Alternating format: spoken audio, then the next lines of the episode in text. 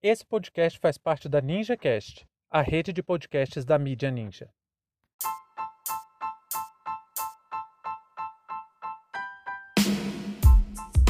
Lobistas da Fé. Recursos do MEC são destinados para pastores. Sejam bem-vindos e bem-vindas ao seu pontão informativo com análise e opiniões a partir de uma perspectiva histórica. Eu sou Arnaldo Castro, em conjunto com Brenda Salzman, e hoje é dia 22 de março de 2022.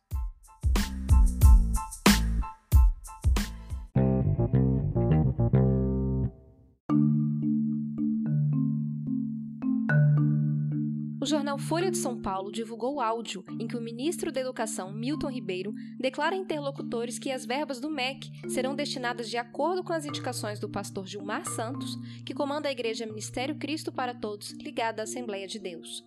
O fato grave evidenciado pelo jornal é de que, através do Fundo Nacional de Desenvolvimento da Educação, o FNDE, o governo tem executado verbas de acordo com as indicações de dois pastores, pelo menos desde 2021. Os lobistas da fé se encontram em hotéis e restaurantes de Brasília com prefeitos e ali fecham acordos garantindo a obtenção de recursos para a construção de creches, escolas e aquisição de equipamentos tecnológicos. No áudio, Milton Ribeiro não explica qual contrapartida espera. No entanto, deixa claro que, a pedido de Jair Bolsonaro, as verbas do FNDE serão distribuídas de acordo com as preferências de Gilmar Santos.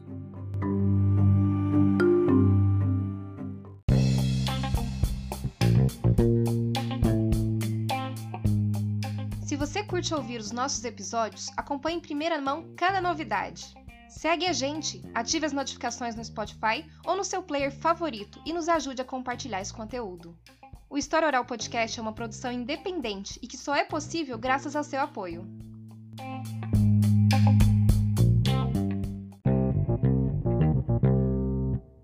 Olha, uma das coisas que me chamou a atenção quando eu vi essa notícia é que, mesmo sendo do Maranhão, o lobista Gilmar Santos, que usa sua condição de pastor para garantir influência política, tem sua congregação, a sua igreja, em Goiânia. Pode não parecer uma informação relevante quando a gente vê de relance, mas de imediato me veio um nome na cabeça e aí a apuração da matéria parece que confirmou isso. Tanto o pastor Gilmar quanto o pastor Arilton Moura, que ao que tudo indica são respectivamente o presidente e vice-presidente do gabinete paralelo do Ministério da Educação, conseguiram esse cargo informal de lobista através da influência do deputado federal João Campos do Partido Republicano, que apresentou os dois para o presidente em 2019. João Campos é uma figura que me faz acreditar que Bolsonaro não chega a ser o fundo do poço da política brasileira. Tem coisa muito pior. Pode acreditar, acredite se puder. Eu sei que é difícil, mas pode acreditar. Só para vocês terem ideia, a principal pauta moral que levantou o nome de Bolsonaro para o cenário nacional em 2016 foi exatamente um projeto de lei do João Campos, que foi aquela discussão sobre a cura gay. E isso acabou contribuindo demais para a solidificação do discurso da direita no Brasil. Ele é o responsável por propor aquela alteração que permitia que psicólogos tivessem o direito de oferecer tratamento para a homossexualidade. João Campos é um deputado dos bastidores, ele é uma figura extremamente bem articulada e consegue reunir em torno de si diversas lideranças religiosas. Ele é o presidente da bancada evangélica na Câmara e tem junto a si mais de 100 deputados. Poucas semanas atrás, ele ficou irritadíssimo com o governo federal, que parecia que ia atender a reivindicação de outros parlamentares para aprovar a legalização dos jogos no Brasil. E isso criou uma crise interna no governo que fez Bolsonaro declarar rapidamente que vai vetar o projeto de legalização de jogos de azar caso ele seja aprovado nas casas legislativas. Isso por si só mostra a força e a influência que os evangélicos têm sobre o governo. Mas parece que a bancada evangélica está cada dia com mais apetite, até porque eles não são burros.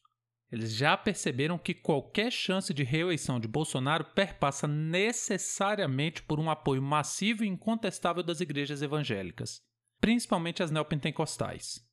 E essa aproximação maior entre governo e igrejas veio ao mesmo tempo em que, pouco a pouco, os mais exaltados do partido militar começaram a ficar mais receosos em dar apoio irrestrito ao projeto de poder do clã Bolsonaro. E qual o grande poder da caneta BIC do inepto? A execução do orçamento público, claro.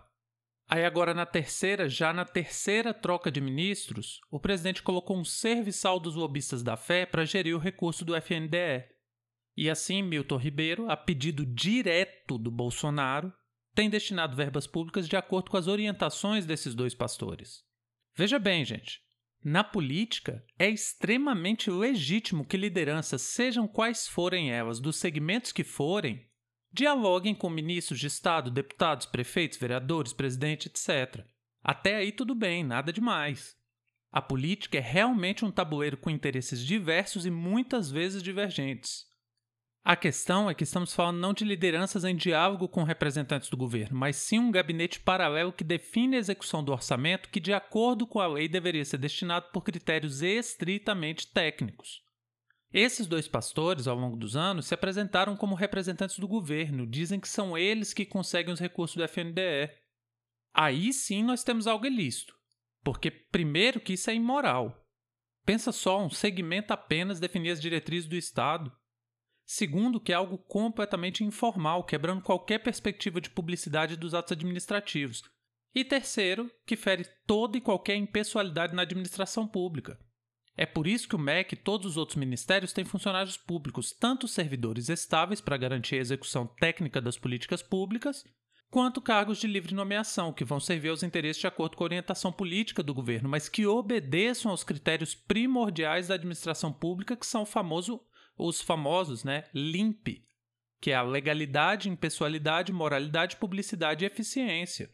E o mais impressionante é como, mesmo ferindo todos os princípios mais básicos da administração pública, como que os poderes judiciário e legislativo ficam de braços cruzados diante um evidente crime de responsabilidade igual a esse. É claro que essa bomba vai pegar o governo em cheio, mas do que, que adianta mais uma troca de ministros no MEC?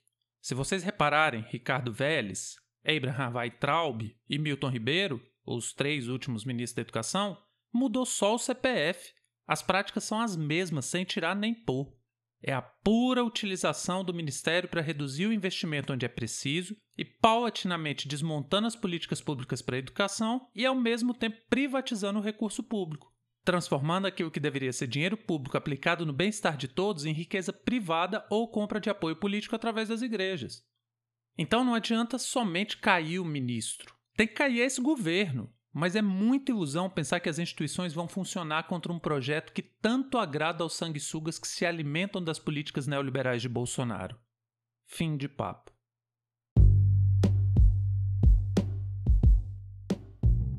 O História Oral Podcast é uma produção independente e conta com seu apoio para dar continuidade às nossas atividades. Muito obrigado a você por prestigiar nosso trabalho e até a próxima.